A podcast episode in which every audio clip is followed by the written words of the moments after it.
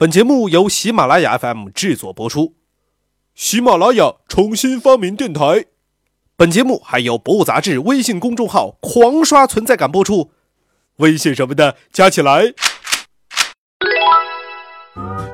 不听不知道，世界真奇妙。各位好，我是主播杨锵锵。您现在收听的是由喜马拉雅 FM 和《博物杂志》联合制作播出的《博物杂志》。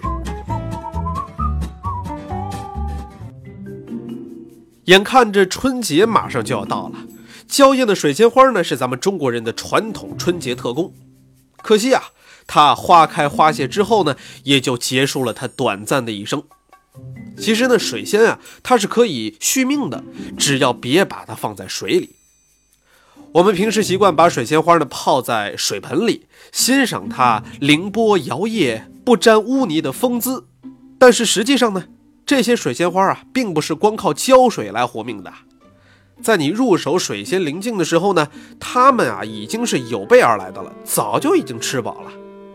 在前一年，水仙肥大白嫩的灵境呢，它里边已经储存了很多的养料。冬季发芽之后，无论是长叶子还是开花，所需要的养分呢，几乎全都由灵境来提供。但是，这种吃老本的日子呢，也只能支撑它一年。等到水盆里的水仙花枯萎，灵境呢也因为营养耗尽而变得枯黄干瘪，通常的命运呢就是被人们给扔掉了。现如今，花卉市场上的水仙灵境呢，大多是产自于东南沿海，上海的崇明岛和福建的漳州呢是栽培水仙的大户。如果你到那儿去寻访水仙，那你就会发现不浪漫的真相了。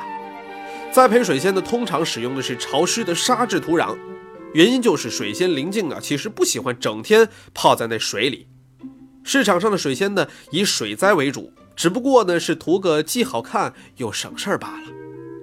所以，如果说你想给你的水仙留一条生路，希望一只灵境呢能够多活几年，多开几次花，那不妨试一试用土壤来栽种。水仙的生长周期呢比较特殊，通常是秋末发芽，冬季开花，春天长叶子积累营养，然后夏天休眠。开过花之后呢，若是能够及时把灵茎栽入到土壤之中，适当的施点肥，再让叶子能够照到阳光，那么如此一来，等到了夏季休眠的时候，这个灵茎里就会储存足够多的养分了。那么下一个秋末或者是初冬，它又会冒出新芽，准备再度绽放。国内传统种植的水仙呢，又叫做中国水仙。有观点认为它原产亚洲东部的沿海温暖地区，但是也有人认为说啊，它是一千多年前从地中海一带引入的。可是现如今，这已经是一笔糊涂账了。